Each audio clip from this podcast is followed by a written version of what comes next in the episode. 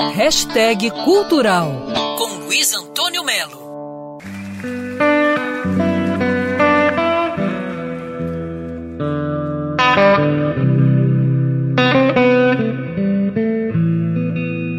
Na última quarta-feira, o mundo perdeu, e como perdeu, um super músico. O mundo do rock, o mundo do blues, o mundo do blues rock perdeu Jeff Beck, meu amigo. Jeff Beck, aos 78 anos, ele morreu de meningite bacteriana. O Jeff Beck era inglês. Pô, tá difícil até dizer que Beck, é, falar Jeff Beck no passado, porque eu estava aqui recentemente é como se fosse um amigo, assistir no Rio, assistir, enfim. O Jeff Beck é um dos maiores guitarristas do mundo né?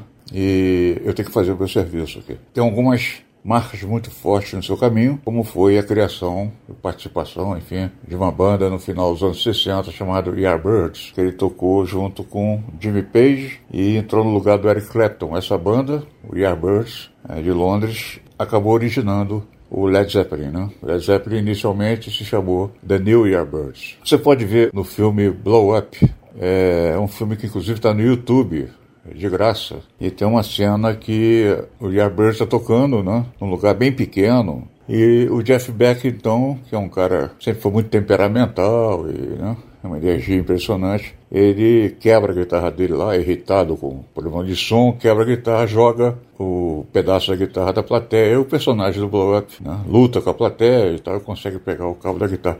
Quer dizer, o Jeff Beck, ele, ele tocava sem paleta, tocava usando só o dedo é, polegar, né, direito polegar. Ele fez um som assim maravilhoso, ele fez a fusão de vários é, gêneros do rock até com soul music, ele fez a fusão da soul music com jazz, com blues. E ele usou, bebeu muito da música negra. Por essa, meu amigo, ninguém esperava. Luiz Antônio Melo para Band News FM.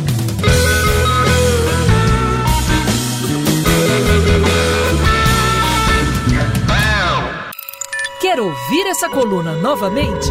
É só procurar nas plataformas de streaming de áudio.